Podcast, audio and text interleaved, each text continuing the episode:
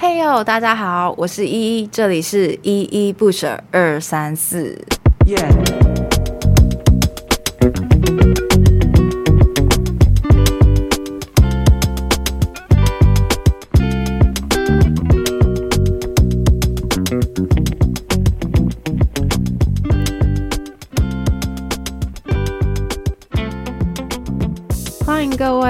回到依依不舍二三四，今天这一周呢是第十三集，然后呢第十三集的这个主题呢叫做我小时候都在玩土。今天我邀请了一位特别来宾来，请这位来宾稍微简单的介绍一下自己。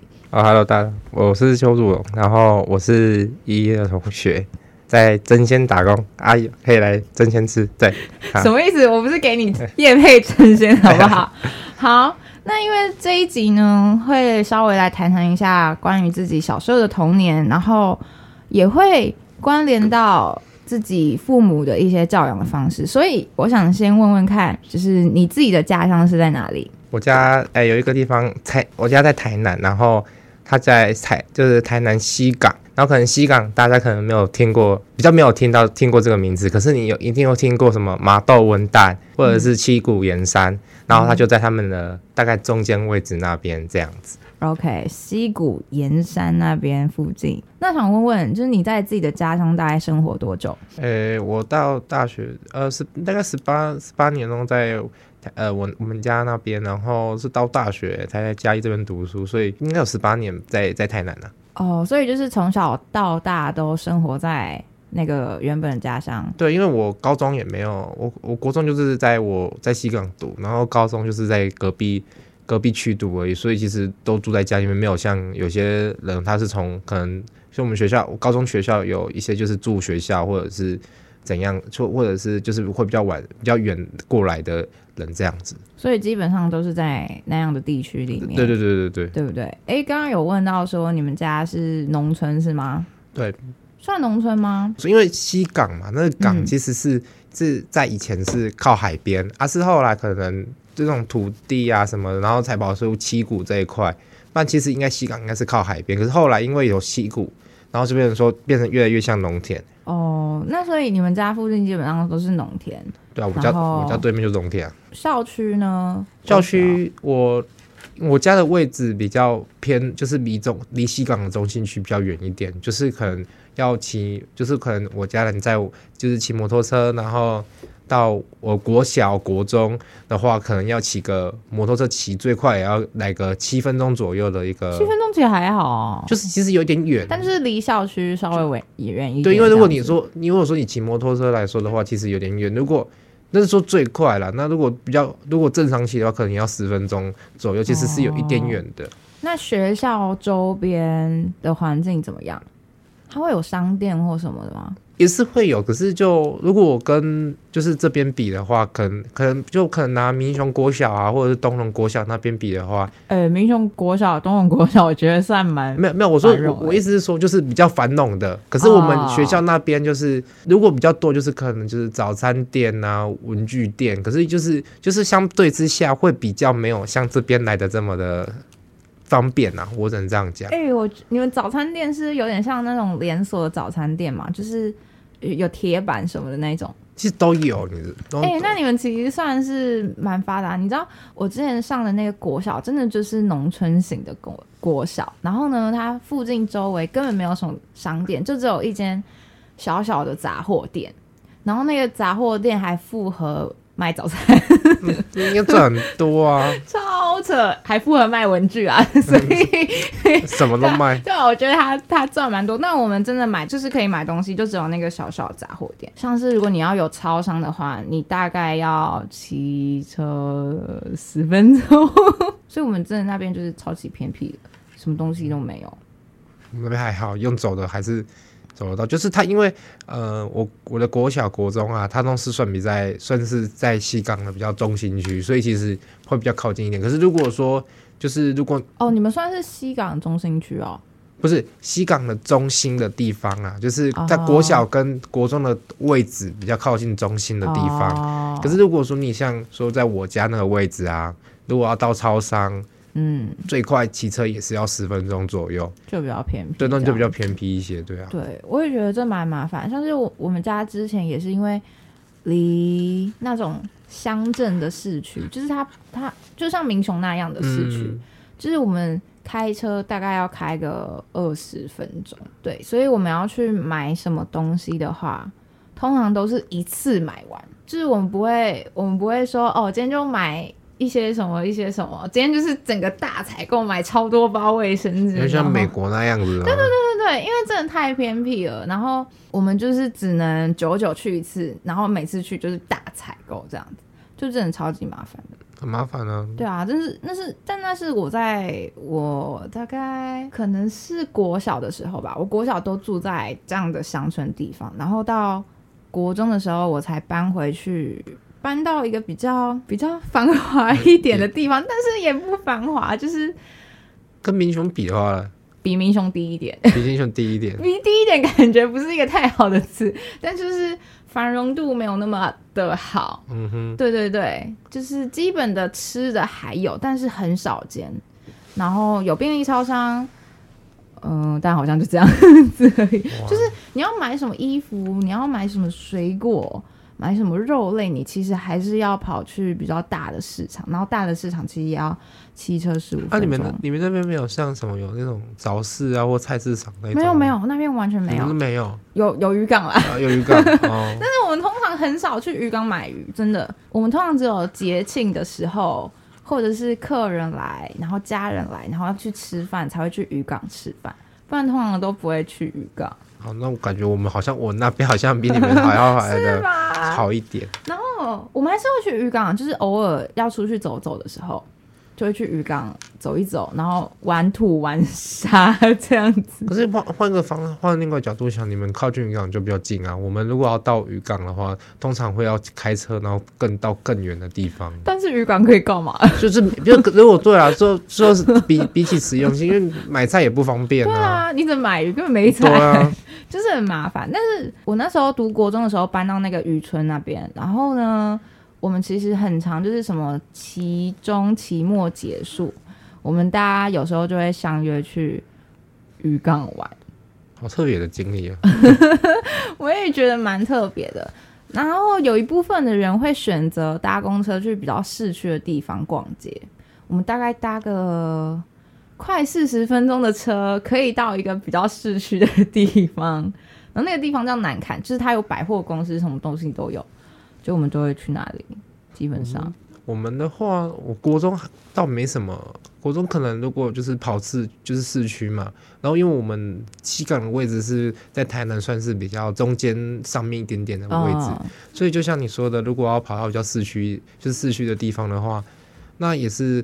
要搭公车，然后比如说我们要到台南的新光三院看看电影好了。哎、欸，那是很市区哎，那就很市区。如果、啊、如果说如果你是说比较市区一点的话，那就是我们上面那个区，上面那个区，如果上面那个区可能搭公车的话，可能十几分钟就会到上面那个区了。那边就比相对来说蛮近的哎。对啊，那个地方就嘉里区，可是嘉里区这样子。哦那那你们那个公车好搭吗？所以我比较幸运的事情是，因为是干线的关系，所以我们的班次比较多，可能半个小时啊，嗯、然后十五分就是比较中中午时段嘛，可能就十五分钟就会有一班。嗯、所以其实我们如果要去，就是可能台南市区啊，或者是去家里区啊，那我比较方便一些。然后我想问问看，就是小时候你在自己的家乡都玩什么？怎么玩？跟谁玩？我我应该说，我幼稚园到国小，因为我们刚好就村庄同一个村庄附同一个村庄，刚好那几年就是我其实有办呐、啊，就是有那时候有有有跟我们同跟我同届的的的同学，幼稚园也好，或者通常都是幼稚园，然后因为国小我们通常读同一间国小，嗯哼，然后我们就是。欸也跟我们一样，对啊，就是这样子，因为就是这样，就整卡收窄嘛。是你？对对对，他就整卡收窄，然后反正我们就可能在我们我们家附近，就是在稍微几几公尺、几百公尺有一间庙。然后我们就可能就是小时候啊，然后有人三四五个啊，或五六个，uh, 然后就会去庙那边啊，uh, 因为它是很快很很大的一个空地嘛，uh. 然后可能就在那边玩鬼抓人啊，捉迷藏啊，就是你能想到那种小时候什么红绿灯那种一二三木头人，对，就是那种童年。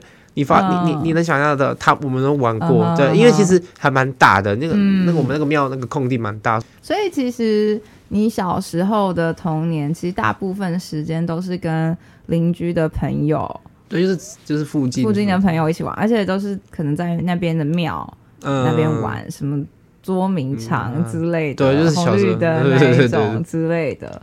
OK，那你们以前会玩那种扮家家酒吗？哎、欸，不会，但是、啊、为什么不会？因为应该是说那个应该可能你说幼稚园可能会，可是到。呃，国小就比较就可能没有了，因为可能国小大家都比较好动一点，所以其实我们也没有人会说要去玩扮扮扮家家酒。好动不能玩扮家家酒？可以啊，可以啊，只是我们没有，我们就是可能就是更、哦、可能更喜欢就是跑来跑去的游戏这样。确实啊，确实没错。我我我回想起我小时候的一些回忆，因为我就是国小六年级之前都是住那种农村型的地方，所以我们家基本上就是附近都是农田。然后农田中间就是只有我们一个家，对，就是每一户其实都隔得非常远这样子。所以小时候怎么玩呢？我阿公都会挖土给我，我就会跟阿公说：“阿公，我想要玩土。”然后阿公就会拿起他的那个铲子，在那个农田旁边当挖土，然后把它挖到旁边的那个陆地上面玩。然后我就会整个坐在那边开始玩土这样子。我说说到你说到玩土这件事啊，嗯、然后就是我我是不是玩土啊？就是我们可能小时候可能会去做那个土窑机，有听过吗？就哎、欸，我小时候没有哎、欸。我们有。然后你知道我只要就是有几年我只要确定要玩，就是做那个土窑机嘛，对不对？嗯。我没多久，我身上就皮肤病，就是起疹子，然后我就对我后就是。红红点点的，就是那种你密集恐惧会发作，哦、你知道，就很恶心。哦、然后我就我就觉得说，好，我下次绝对不能再 靠近了，就只负责吃就好，不负责后面的部分。好惨哦！那你不你是不适合玩土的小孩？对啊，我不适合玩土，很适合吃土，不适合玩土。什么？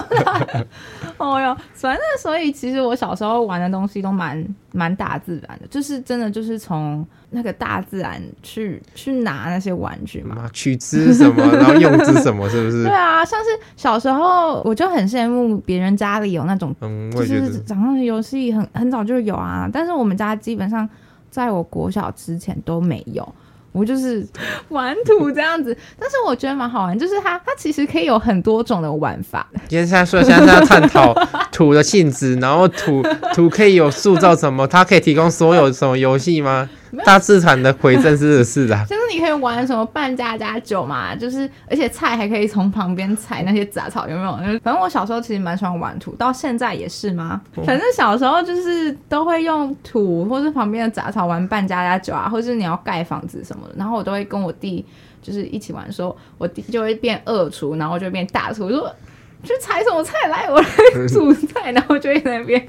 而且你知道吗？我们玩到后面其实会有点饿，因为我们那边田很多，然后附近就是有羊养那个羊妹妹的人家，然后呢，他们都会把羊妹妹放到我们家的田去吃草，然后羊妹妹会大便嘛，对不对？哦，现在不要讲下去了。它的大便是很像珍珠的那种圆圆的，不知道大家有没有看过？反正呢，好恶心，不要再讲了。我们就会拿那个大便一起来炒饭，不予置评，实在是不予置评。哎、欸，小时候真的是很有趣、欸，哎，好不好？我小时候说到这个，嗯、我小时候附近就是真的是农村嘛，然后就是，然后说牛，因为那种农田嘛，不是会有那种黄牛耕地吗？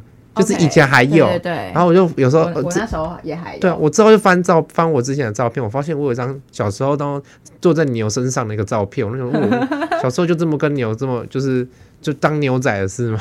当牛仔，但我真的觉得回想，就是我回想我嗯、呃、小时候的回忆，我真的觉得小时候回忆是蛮好的，就是甚至我到现在，就是我可能高中之后搬到我外婆家嘛，比较都市的地方。嗯我还是会非常想念，就是小时候的生活。我觉得我们那一种的，就是真的还蛮算是淳朴啊。对对，没错。然后就是有有，就是我我不我应该说，我不能说，呃，都市小孩的没有童年，但是我觉得我们那个童年很很真，就是真的很真实，不会是跟不像是都市小孩的童年不真实。但应该说他们都会更像是。可能我们国高我们高中会比较阶段接触接触到了同了真实的感觉，啊、没错，真的就是两种形态底下生活的小孩，他们的经验真的不一样。然后像你刚刚不是提到说。你们很常都会在可能邻居朋友啊，然后集合在那个庙那边庙那边一起玩嘛。然后我们也会，我也会有这样的经历，因为我们旁边是一个小庙宇，它是祭拜那个土地公的。然后呢，那个土地公就是每年他生日的时候，我们都会那个叫什么？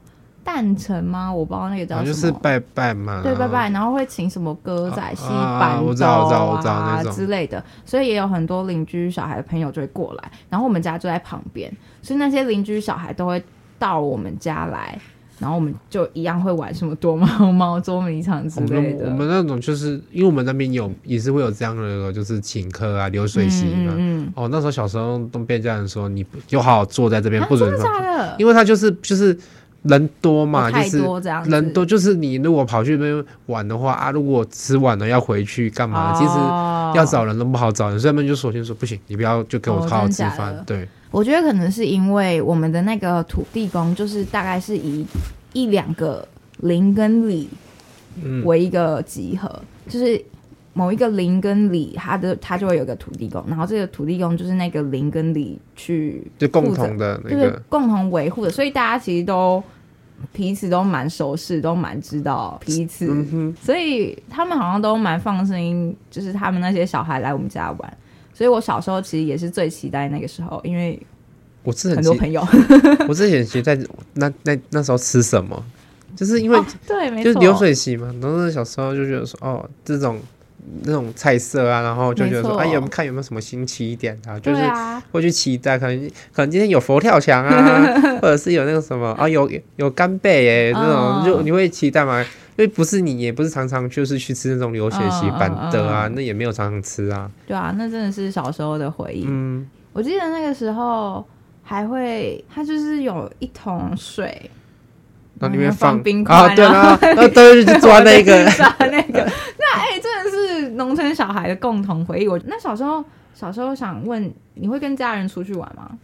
会耶，是，嗯，我们好像每就是小时候可能国中国呃国小啦，可能国小以前可能是每、嗯、可能是每年会就是去一起跟家人一起去一个家庭旅游，可能去台东花莲或者是其他县市这样子。然后我印象最多应该是去。东部居多，uh. 因为东部就是相对来说，呃，比较远一点嘛，然后也会想可能去那边泡温泉啊，然后也买那种馒馒头啊，就是都会去这样子嘛，就蛮，其实说真的还蛮好玩的啊。所以，哎、欸，小时候你其实跟家人去蛮多地方的，对，就是好像，嗯，而且频率算蛮频繁的，对不对？可能每年一次吧。然后我想一想，我好像没有去过北部，就比较没有，因为可能北部就也没有。不是说没有什么好玩的，是可能北部就比较没有像大自靠，因为我们选的地点好像比较靠差近大自然一些，所以就是好像可能去南投啊 或者是去可能阿里，就是那个什么那个南投那叫什么？嗯哼，清境哦，对，就是南投是清境吗？啊、还是什么？我，我不清楚哦。反正就是反正就是去会去山上啊，对对对对，就比较不会像说哦去市区那样子。嗯哼嗯哼。可能大自然也比较适合全家大小一起出动，我我觉得啦，这样尤其小朋友又那么好动，如果要去都市的话，可能会有点太麻烦。嗯，对啊，那如果是平常呢？平常你们会稍微出去走一走吗？不一定，可是可能可能会平时只能去个家里家，可能家里区嘛，可能去买个东西，这样，嗯嗯嗯嗯，应该说这样算出去玩嘛？也应该也不算出去玩，因为说。你是不太常出去的，到后面就是可能有，嗯、因为我可能爸爸妈妈工作啊，哦、然后或者是怎样子，就是不怎么会去出去玩什么的，嗯、更多有时候可能是跟我我我跟我姐姐可能去呃台南啊看个电影啊、嗯、这样子会、嗯、会会来的多一些啦，就比较说不像这样子，可能小时候跑来跑去玩这样子，嗯。嗯。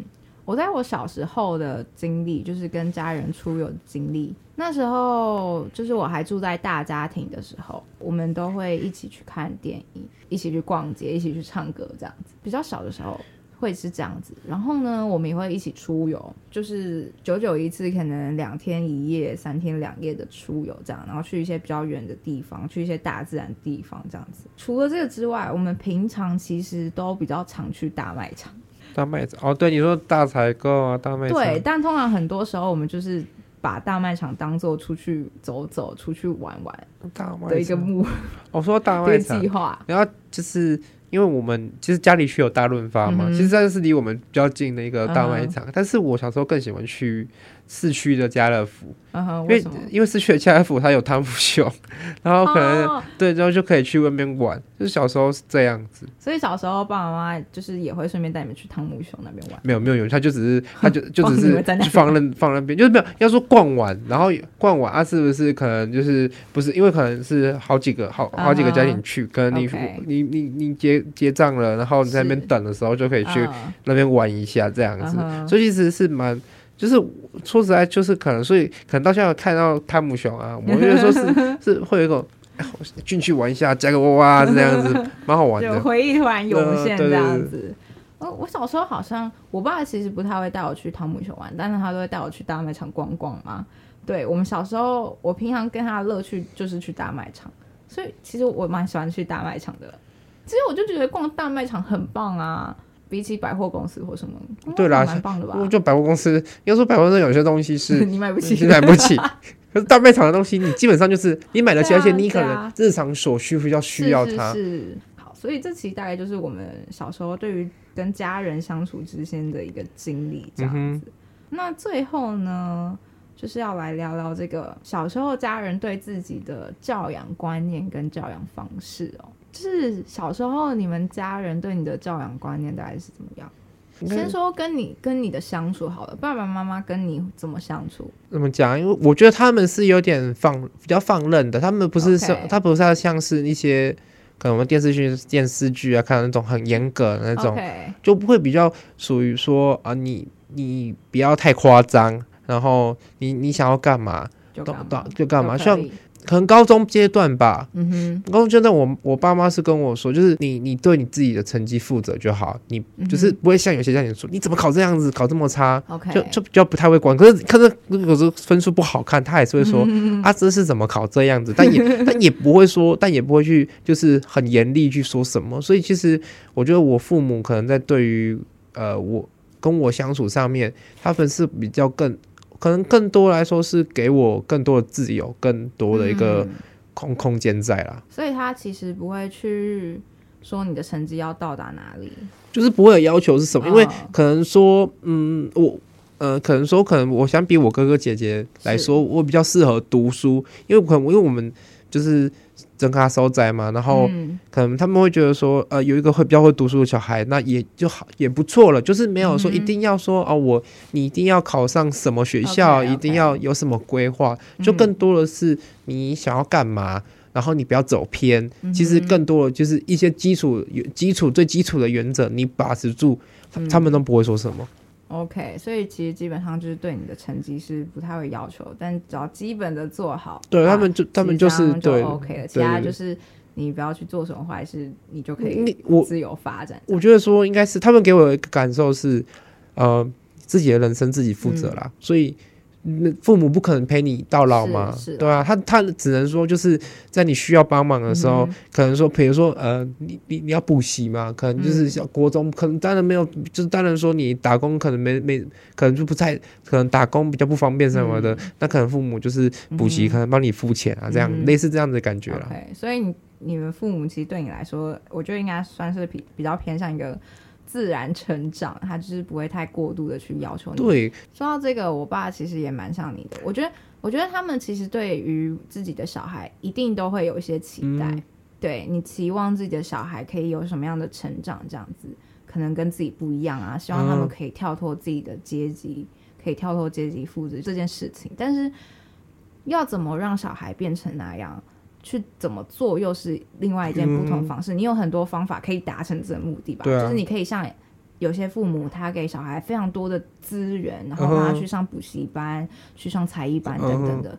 但你也可以让小孩非常自由的去发展、去成长。然后我觉得让小孩非常自由发展、去成长的家长，某一部分他都是希望小孩可以有好的童年，就是或许啦，对，对我，我但我觉得这有可能也是源自于我爸爸，嗯、因为我爸爸他对他来说，他没有一个太美好的童年，嗯、就是嗯、呃，可能是因为家里的关系。对，应该就是说我爷爷奶奶没有对他来说说课业上面很严格，但可能就是没有给他一个太美满的童年，就是不会大家一起出去玩等等的、嗯、这一类的。对，所以他就会希望自己的小孩可以好好的成长。然后当然也有有可能是因为一些例子啦，可能看别人的小孩，嗯、呃，比较啊那种比较，所以会希望自己的小孩是用在怎么样的环境下成长。所以我爸其实对我的管教是偏向。自然发展的，就是他也嗯、呃、不会去规定我说要达到什么样的成绩哦，可能会就是说他不会希望我突出出类拔萃等等的，只要我不要做坏事就好，差不多就像你爸爸妈妈那样，嗯、对。然后成绩成绩稍微不好，可能不及格，他也会稍微问一下啦，对。但是就不会到骂，就说哦，以后再加油，就这样。嗯哼，对。然后他也不会强迫你去上什么补习班、才艺班啊，就是他会先问过你说你想不想上，你要上我再投资给你。嗯，那小时候你你是有去上过补习班吗？有啊，就是是谁让你去上的？我上美就是英文嘛。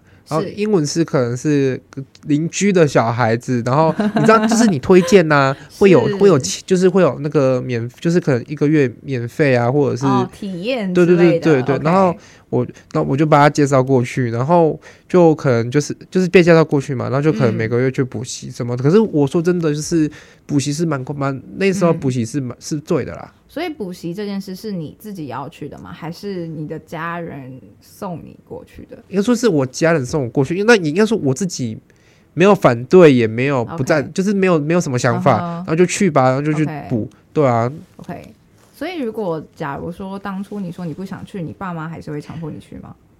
嗯。可能就不太会，但是但但是小时候就是我比较不会太多的反抗意见，然后就想补就去补啊，因为你你到国小，你小学三年级就开始学英文了嘛，其实补也是一件呃，我对我来说也是好事啊。所以你小时候就是只有补这个美语的补习，后面还有数学，还有数学，还有数学。对我数学中中间换了蛮多家补习班，因为如果我数学不是那么强嘛，然后就可能就就是在找比较合适的，然后就每个阶段可能就一直在换啊这样子。我那时候，我其实国小、国中都有在上补习班，然后国小还有上过那种美语的补习班。反正我其实基本上就是全科补，嗯就是那种全科型的补习班，所以你就是一放学就是比较放学就待在那边，那有点像安心班那种感觉。对，是安心班，对对对，应该说是安心班。然后其实要上这个安心班，呃，我也没有说，我也像你一样没有到很排斥，但是我爸会送我去，是因为。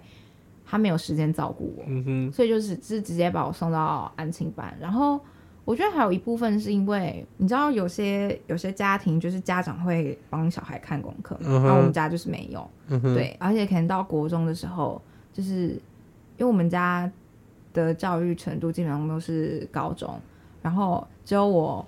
妈是大学毕业，屏科大，嗯、但她现在也不在了，所以就是没有人可以教我那些国中东西，所以基本上我爸就是把我送去补习班，然后也是我自己想要的啦，就是如果我不要的话，他就不会送我过去。嗯、哼对，所以像是美语补美语这件事情，也是我主动要求他的，就是我跟他说，哎、欸，我想要补美语，然后他就会说，哦，好啊，他就会。拿出他的资源给我。那如果是你有想要去补一些东西，你跟你爸妈说，他们会支给你。应该说，在经济上的允许之下，父母是会的啦。对啊，因为毕竟，毕、嗯、竟你能多学一件，多就学一个才艺的话，也都不错啊。啊没错，我觉得我爸就是小时候对我的期望，其实会有一些期望，他希望把我培养成什么样的小孩。像是他在我幼稚园的时候，他就把我送去那种双语补习班。嗯，OK。然后呢，他会买一些什么美语的教材给我啊，就是那种什么有一个笔，然后扫描之后他会发音的那一种类型。就是他小时候感觉是蛮想要栽培我的，但是对啦，我爸虽然对我是就是放任的教育，但是如果我想要什么样的东西的话，他觉得我是可以栽培的话，就是他还是会愿意投资下去。嗯、对啊，因为我们家的人都是高中毕业的。甚至就是高中可能没有读完，他们他们就会以为就是他们家大概就是这样子。这样子是指说他们的教育程度其实大概都维持在这样的水平。然后呢，那时候我的成绩相比之下来说会比较好，所以他们那时候其实对我都有蛮大的期望。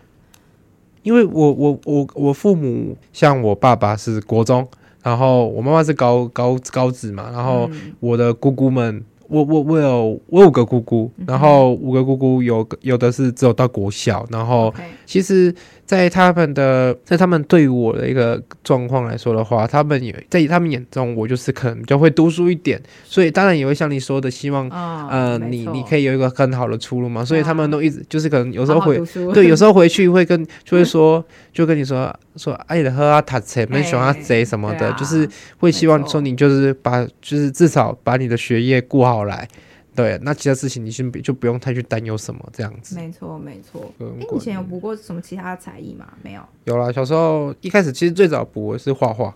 对，你好像跟我讲过这件事。画画这件事是你想要的吗？就是其实我小时候很很会画画，可是到国小之后。到国小，哎、欸，我我 讲出这句话，对，其实很很很很不很不对。可是就是因为我我因为我小时候补画画班，我是补两个的，我是补两间的，是。可是就是你补两间画画班？对对对对，就是我是幼稚园、欸。我觉得画画很贵耶。嗯，我们乡下比较便宜一点哦，是吗？就是就是我们我补的是。幼稚园补一间，然后然后、uh. 外面还要补一间画画。那另外一间画画的是，呃，可能会做一些陶土啊，或者是一些画什么的。其实小时候就是去那边，就是其实你说就是没有没有不像现在这种就是要花素描啊那种没有，就是 okay, okay. 就是更多的是想象力的创作啊，画画什么。这可能到后面。枯尽了，你知道吗？枯了没有了，然后就就后来发现，嗯，对，然后再加没有才华，再加上说，可能后来补习英文补习跟画画时间撞到啊，所以 OK，对，英文优先，对啊，对啊，对啊，毕竟就是现在。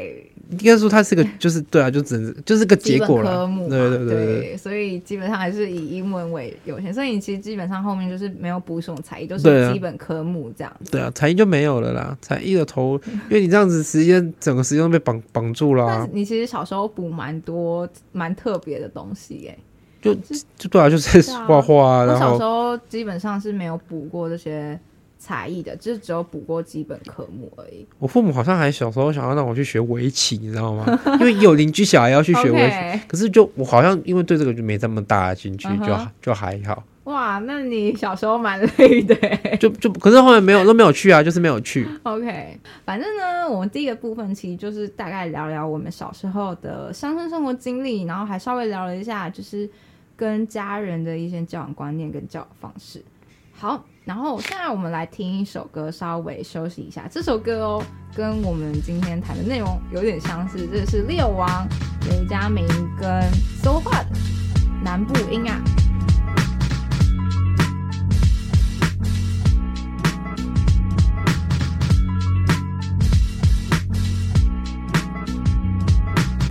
冒冷汗，手发抖。今天唱蛇野兽，等下就轮到我一个人窝在后台里喝啤酒，紧张的连配合都忘了带了，所以今天没有的肉。好像一瞬间忘了路怎么走。如果我选错了路，是否就将错就错？放弃的人没资格说我。我的榜样是颜红，我现在就像是金总。刚来台北的时候，那兰博基尼来个代把高速马龙差不多。在家靠父母，出外靠朋友。And also my lover，没有你的鼓励，我做不到这，才不稀罕他妈的文凭这种东西，一张着让我把它烧了再抽了。I don't give a shit，你拿我没辙。Oh mama，I wanna be a 饶舌歌手。时间滴答滴答滴，每次越过浊水溪，什么时候才会搬回来？或许永远也不会。好像在台北已经待得有点习惯，如果有蛋挞汉堡，我还是吃蛋蛋。也想了柚子不一定会再回来。Oh，I'm the kid from the K Town with the big 包装满怪兽，他是谁？Man who that？I'm so packed with eight pack raps. My flow badass. This tracks mixed with the boom bap. I gotta do this and that's new rap. They say don't do this, so I do that. 告诉你们唱老舍都是带去多手，他们就怕红九零后。你说他说他们都成熟都很大多，年纪都大很多，不就老不休好多，剪了词不倒翁，剪了词的风格不成气候，你怪我 low。我细心太 flow，快拍手叫好，你们表现太丑陋，快拍我就好。Light camera action，I be killing the beat in the orderly fashion。时间滴答滴答滴，每次越过左水溪，什么时候才会搬回来？或许永远也不会。好像在台北已经待得有点习惯，如果有蛋蛋汉堡，我还是吃蛋蛋。也想着柚子不一定会再回来。Oh.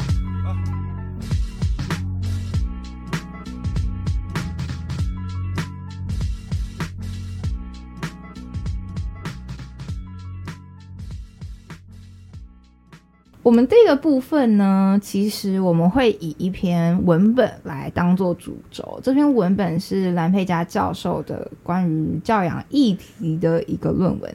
呃，如果大家有兴趣的话，大家可以去那个简介栏那边，我会贴上这个论文的名称哦，大家可以去看看，是蛮有趣的。好，然后呢，这个蓝佩嘉教授的教养议题是指什么呢？他说呢。其实我们都知道，在这个不同阶级位置的人，他们的文化、经济、社会跟象征资本其实都会有所不同嘛。然后呢，这样的不同其实也会连带影响他们给予孩子，或是形塑他们对于孩子的这个教养方式。然而，这样的教养模式也会影响未来孩子在生命中的一些选择。但是，你们赞同这件事情吗？蓝佩嘉教授是。蛮不赞同这件事情哦，他觉得在不同阶级的父母，他们其实都会发展出蛮多不一样的教养方式、教养观念跟教养实作哦。在进入这个议题之前，其实我们先来稍微简单的介绍或是解释几个名词哦。第一个是这个亲职叙事，那这个亲职叙事是指什么呢？它是指父母透过叙事性的理解。来解释他们过去的生命经验如何影响到了现在的教养方式哦，像是有人父母亲可能就会说自己之前的爸爸妈妈很少带他们出去玩啊，所以他们对于现在小孩的教养方式，就是有些人就是会带他们出去一起玩，一起走走。或者是说他小时候很常被打，所以长大之后生了小孩就会避免自己用打骂的方式行为教养小孩哦。那第二个呢，则是这个教养脚本哦。那这个教养脚本是指什么呢？指的就是父母所认同有关教养的文化规范，也就是说他们认为最适切、最理想的一个教养方式哦。然后最后一个是这个教养实作，是指在日常生活中实际的做法、教养行为跟策略。所以。其实你你要注意一件事情，你会发现说教养脚本跟教养实作其实可能是不一样的哦。就是说，诶，我可能理想当中的教养脚本是这样子，但是实际上做出来的教养实作可能又是另外一回事。OK，所以今天就来让我们稍微简单聊一聊关于目前。我们双方家长对于自己的教养观跟教养方式，所以这个刚刚在前面可能都有讲过啊，但我们现在就稍微简单提点一下。所以先来问问你，方便透露父母亲目前的教育程度跟工作吗？就我，我刚才有说，可能爸爸可能国中嘛，然后妈妈就是可能高职，就是以我爸爸那个爸爸妈妈那个年代来说的话，其实是算。一般比较就是可能没有这么经济没这么富裕的，或者是一般家庭的话，uh -huh, 其实到那边，因为那时候的大学没那么好，嗯、没没像现在这么的广设。其实来说是真的，除非你真的很会读书，或者是你家里有那个经济可以让你去支撑到说大学的话，那才有可能去读嘛。Okay. 所以其实我觉得他们的程就是程度就是那那样子。OK，那他们现在工作是就是我们家是做五金代工的，五金代工的，对，有点像是呃，你有看过那种。磅秤上面不是有个红色指针吗？是那个红色指针，它是其实是一块片一块片一个片，然后你去压模子然后去穿一些东西的，嗯，类似那一种类型的东西。所以基本上就是做那种类型的工作。然后在你小时候也是做这样的工作，对，就是因为我们家自己开的，啊。哦，你们家自己开的。就因为呃，我父呃父母那个年代啊，他刚好就是那个我不知道那个叫什么年代，反正就是那那个时候黑很我们称为黑手嘛，就是偶趣味嘛，嗯、那种做那种手很脏那种，做那种就刚好是那个时代的兴起。OK，所以我父母就我爸爸就那时候就做这个东西，做到现在这样。哦，所以从其实从你小时候开始就开始在做这件事情。所以你们家算是中产阶级。对，所以比较算是中产，然后算是蓝领。对，蓝领蓝领蓝领阶级的。OK，那你有听过他们对你的亲职叙事吗？就是说他们会说，哎，可能以前他们爸爸妈妈怎么教养他，所以。现在教养你就会用另一种不同的方式，或者相同的方式。不会，因为我我必须要讲的是，在那个时代啊，其实你一个农村在经济没有这么允许的情况之下，然后这么多小孩的情况之下，其实就是什么、嗯、生活都不容易了，怎么还会去谈怎么教育呢？嗯、能 能生存下去，那时候已经是一件很嗯很幸存的事情了啦。所以当时候其实你你不太清楚。知道说爸爸妈妈对他们，他们因为他们也没有什么在讲这方面的事情，嗯、对啊，所以就是其实不太会知道他们的那时候阿公阿妈是怎么跟他们讲的。嗯，但我觉得从你刚刚在上一部分说的，我觉得大概可以稍微理解一下他们的亲职叙事嘛，也就是说，他们对你可能也会有一些期待嘛，嗯、就是觉得说，哎，如果你可以的话，那就继续读，然后他们也会。就是资助你，就是尽量帮助你这样子，但是他们并不会用一个非常制式的角度，就是说，诶、欸，我今天要求你达到什么样的成绩，然后我要你出类拔萃这样子，嗯、或是强迫你去上补习班、才艺班。基本上才艺班、补习班，你也说过，如果你不要上的话，他们也有可能不会让你去上，嗯、对不对？其实基本上还是看你自己的意愿这样子。就是一个自然成长发展的过程呢，过程没错。补习班、才艺班刚刚讲到嘛，嗯，对对？国小到高中，嗯哼，都在补美语这件事。嗯、然后国小有补过数学，我补到国中了，补到国中。然后之前还有上一些奇奇怪怪的才艺班嘛，对不对？奇怪怪画画而已。画画，然后甚至还有一度要去学这个围棋嘛？对，为什么我没有去学啊？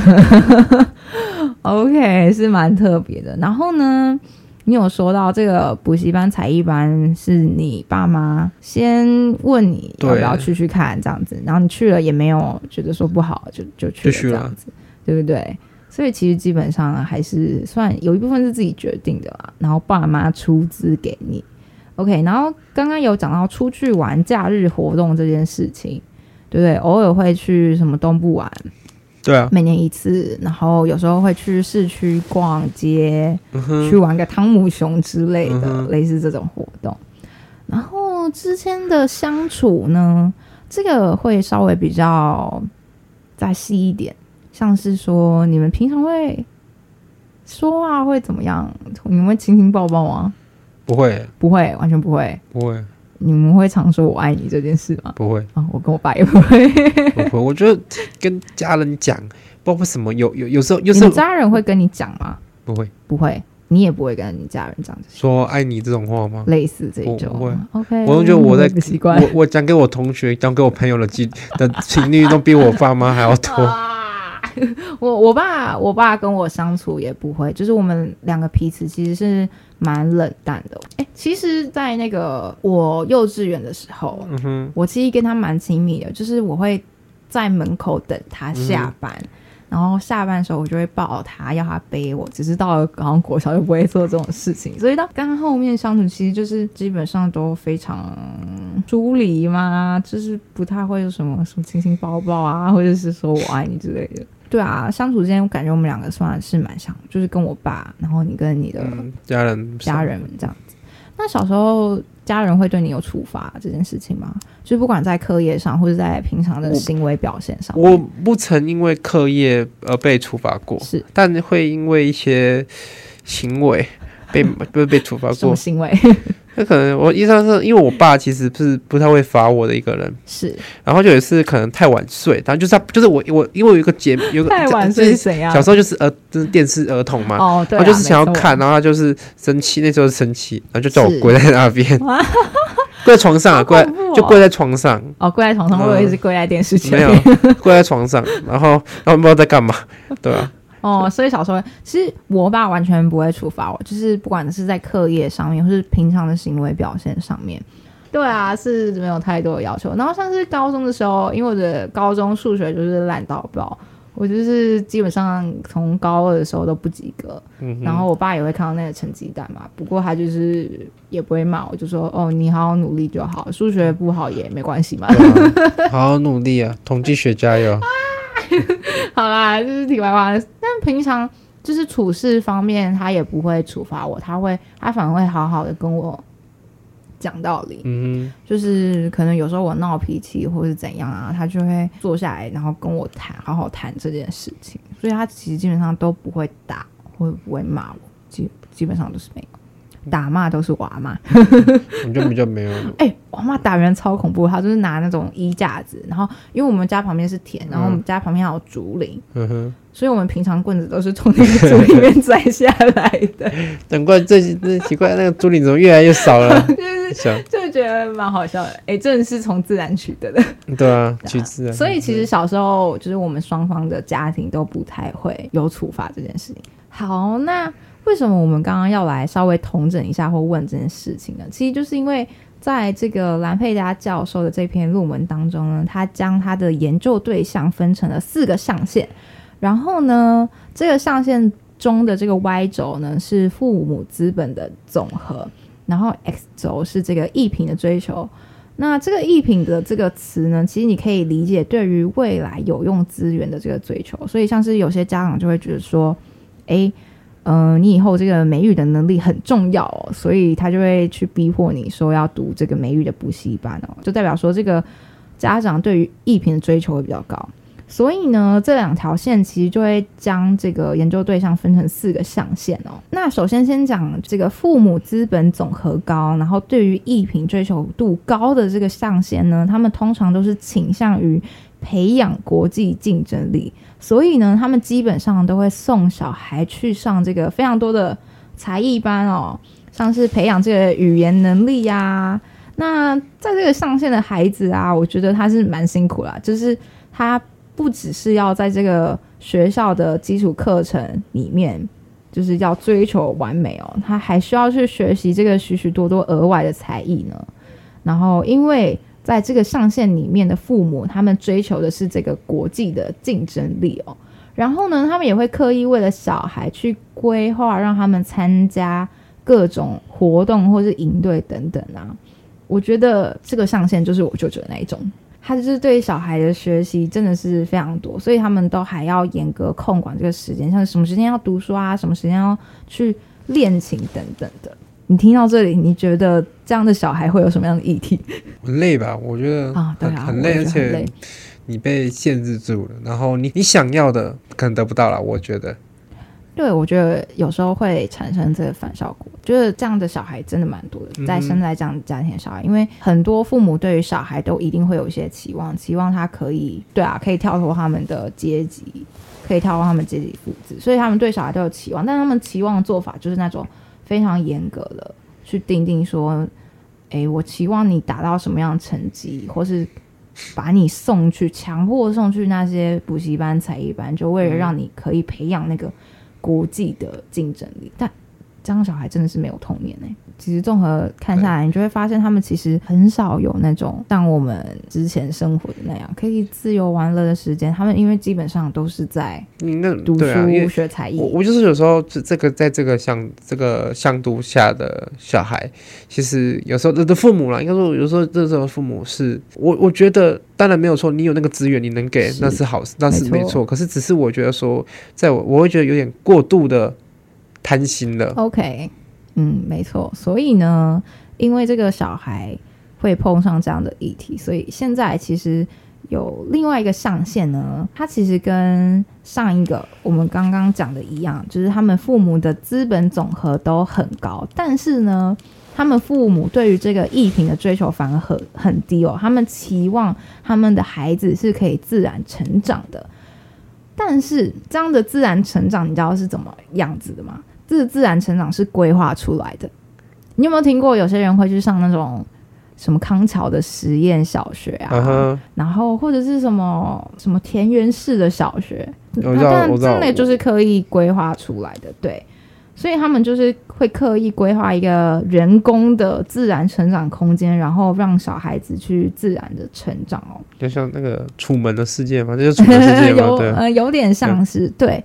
所以他们其实就会把这些小孩送去像刚刚那些什么实验小学啊、实验中学、实验学校、田园式的小学去上这个高级的另类教育课程。毕竟他们也是有一定资本的父母，嗯、对，所以他们会倾向把小孩送去。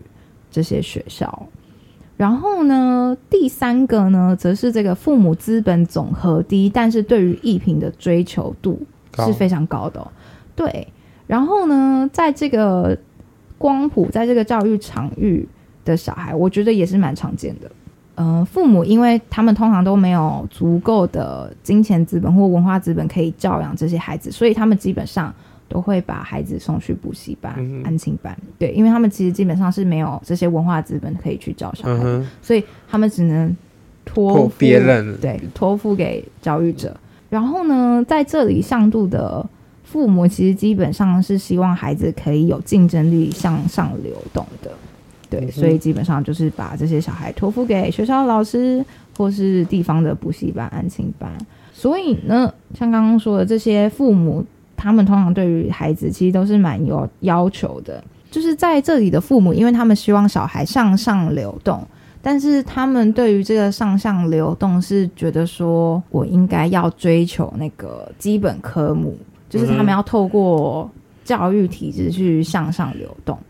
嗯，然后这其实跟我们刚刚第一个介绍的会有点不一样。第一个介绍他们对于艺品的追求度也高，但你会发现他们是一个。全人的发展，对对对，但是在这里的话，就是一个基本科目的发展。但我觉得这种类型的小孩其实也蛮常见的。嗯哼，对啊，你身旁的朋友有这样的人吗？有啊，一定都有啊。我觉得这这反而比较占多数吧。我觉得我身旁认识的朋友，嗯、我觉得比较就是可能是可能都还是希望说自己的小孩子好。然后你说那，就是可能希望他到哪个程度好。的话就是可能因为可可能父母可能会希望说，啊，不然去考个公职嘛，是可能去考国国考啊什么的，然后考出来他有个稳定的薪水啊，也不会也不会说可能面临失业什么的。他们我觉得更多的是会希望，因为你会希望因为你走公职或考国考，所以你只要把学科顾好来，你过我我把你顾好来，这样就好了。因为不管怎样子，因为就是可能在。从我们毕竟可能在工在工作阶层上面是比较低一阶的，嗯、你跳上去就只要跳到公子的阶度就可以了。他们会可能我更多的是希望你有这样子，因为他他只要你未来稳稳定，然后有钱赚，然后赚的多，赚的蛮赚的还还蛮还蛮 OK 的。嗯、我觉得更多的是在这个向度里面会更希望的，反正不会像你前面讲的更前面就是那个什么资本的高，然后资、那个、本高对艺品追求也高，呃、那个那个就会变成说呃。你那个就是你我要的全，你我要的那个叫什么公子什么的，那是你的最基本的。嗯、可是我不希，我希望你不只有最基本的，我还希望你更有其他的。是我觉得差别会在这边呢。对，没错。那就是这里的小孩也都是蛮辛苦的啦。嗯、我觉得就是因为爸妈对他们的期望很大，而且这个期望大是已经。出现在石桌上面的，嗯、就是会要求他们成绩要到达什么样的地方等等的。嗯、但是其实想想，他们爸妈其实也蛮辛苦的这件事情，因为我们要注意到的是，他们的父母资本总和其实蛮低的。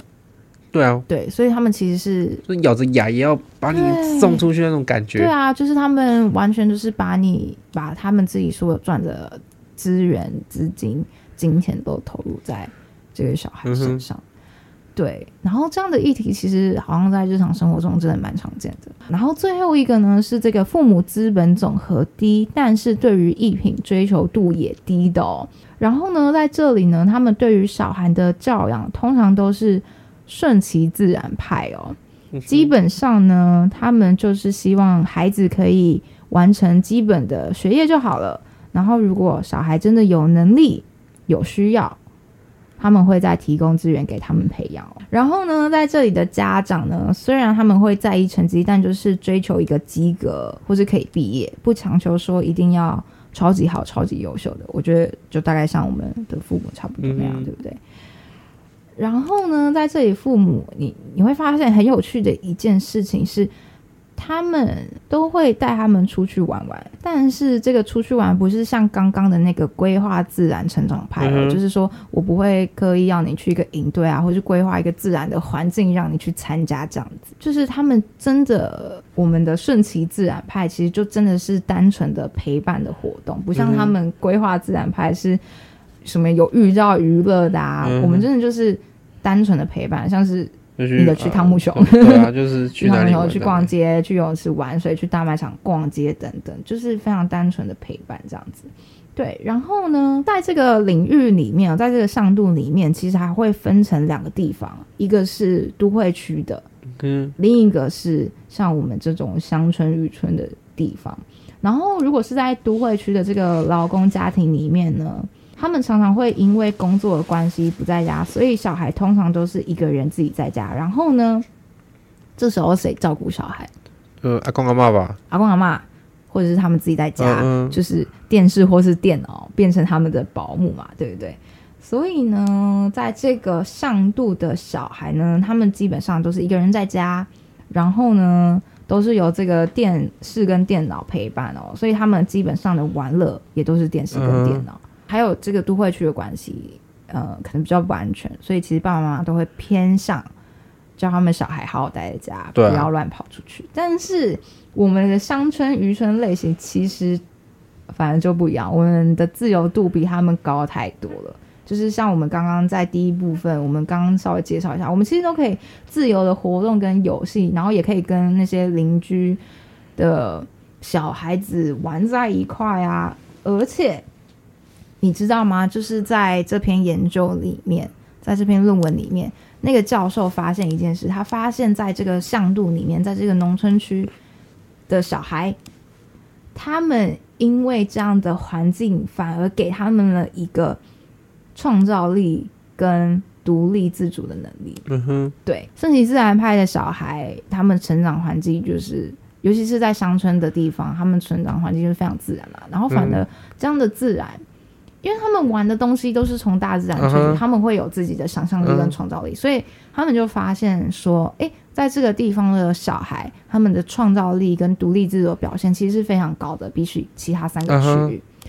然后呢，这样的创造力跟独立自主，其实也是规划自然派，就是那种刻意规划人工的自然环境给小孩自然成长的这些人，他们也很想要。嗯哼、uh，huh. 对。但是你知道很吊诡的是，那些规划自然派的小孩反而很难得到这种能力。你知道为什么吗？因为所有事情都是被规划好的，嗯，就没有自己的想法。对，所以今天嗯，东西没有规划，他们就不知道要做什么事情，所以他们很常都会问他们爸爸说：“哎、欸，我们家要去哪里玩？”嗯哼，对，但他不会像我们这些小孩说。诶、欸，我今天要去跟邻居的小孩玩，我可以玩什么之类的，从大自然要萃取这些游戏这样子，所以真的很吊诡。像我们其实就是我们根本就是没有经过规划，我们就可以自然发展出这样的能力。嗯哼，但他们就是竟然是要人工规划出来，然后人工规划出来，有可能还没办法得到这个能力，就是非常吊诡的一件事情。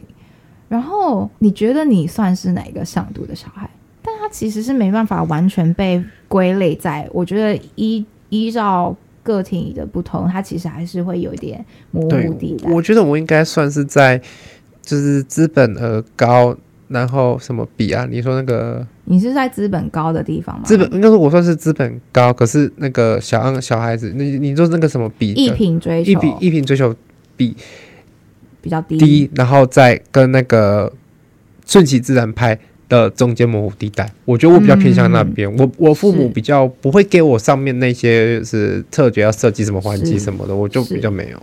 对，其实这样相比下来，就是说我真的要去归类到哪一个向度里面，其实是蛮困难的，因为嗯、每个人的生活状况都不太一样，尤其像我们家，我又是单亲的小孩，所以嗯，我觉得我自己就是以生活经历来看。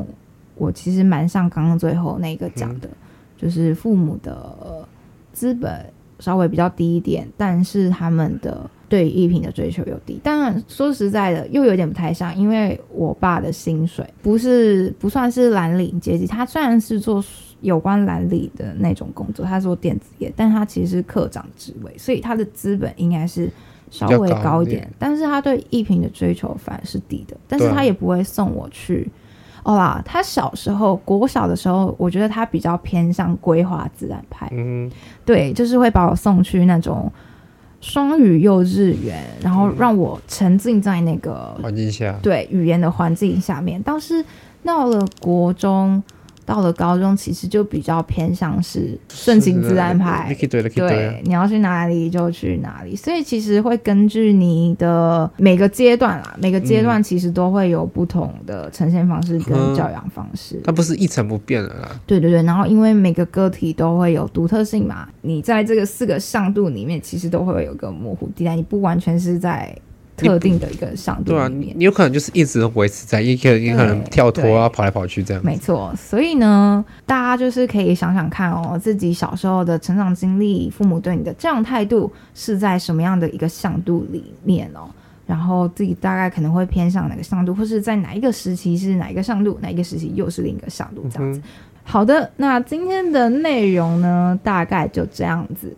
好，那你要不要跟大家说一声再见，拜拜。各位再见，好拜拜，OK。那最后我们就来听一首歌，结束今天的话题。那这首歌呢是蛋堡《少年维持着烦恼》。一段用青春岁月谱写出来的故事，故事，故事。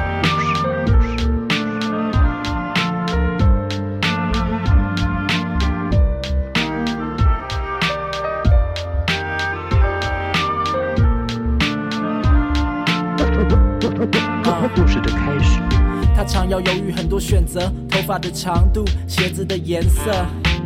他常要面对很多抉择，舒服的床铺或老师的脸色。他常要背很多单字，增进了程度，拼英文的检测。有时会遇上一些麻烦，回家的长路是埋伏和险恶。他常常坐在围墙上看火车经过，他常常翻开报纸查本周星座，他常常发呆在重要时候，所以每件事都反复确认，以防有听错。他彷徨关于一些把握或错过或懊悔，有心无心的过错，不喜欢啰嗦，有时比较少讲话，看着书听着歌，幻想着长大。那少年维持着烦恼，专心在他的烦恼，微不足道的烦恼。的少年维持着烦恼，专心在他的烦恼，微不足道的烦恼。当然，他有他的烦恼，有时是没法，有时是不想去赶跑。比如说，懂自己的人多么难找，好学校多难考，和爱恋的缠绕。喜欢的女生，他等待着回应。家里的规定，爱情这时是违禁。一星期两次，他补习班的背影，在夜里画面一直重播不会停。写成一首诗，他投稿在校刊，做青涩的文字是青春的套餐。他了解少年不怕累，老人怕爆肝，不懂人长大爱孤独，小时怕落单，而处于这个似懂非懂的年纪，和属于未来琐碎的成熟相比，他想的太多显得不切实际。他觉得没有人懂是寂寞的时期。那少年维持着烦恼，专心在他的烦恼，微不足道的烦恼。那少年维持着烦恼，专心在他的烦恼，微不足道的烦恼。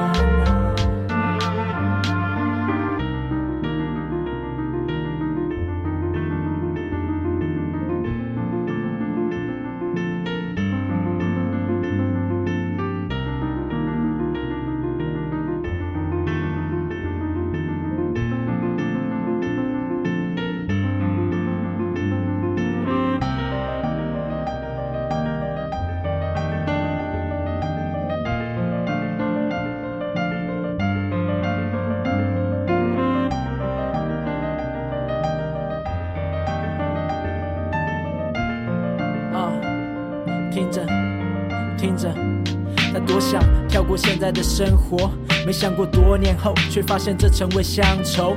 他很在乎承诺，没想过多年后，没比较多联络。他还不能看透心里的妒火，在多年后都只是路过。他还没法挣脱，懂的词不多，没法去对谁诉说。他想复制成熟的样板，没想过会感叹流逝的浪漫，期待幸福和美满，没想过有天再写和遗忘爱情的遗憾。他也没想过会当过坏人，没想过会怀念懵懂和单纯，只单纯的专心在他的烦恼，微不足道的烦恼。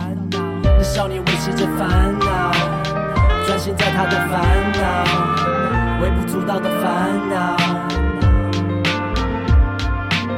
那少年维持着烦恼，专心在他的烦恼，微不足道的烦恼。少年维持着烦恼，专心在他的烦恼，微不足道的烦恼，微不足道的烦恼。那少年维持着烦恼，专心在他的烦恼，微不足道的烦恼。微不足道的烦恼。那少年维持着烦恼，微不足道的烦恼，烦恼。少年维持着烦恼，专心在他的烦恼。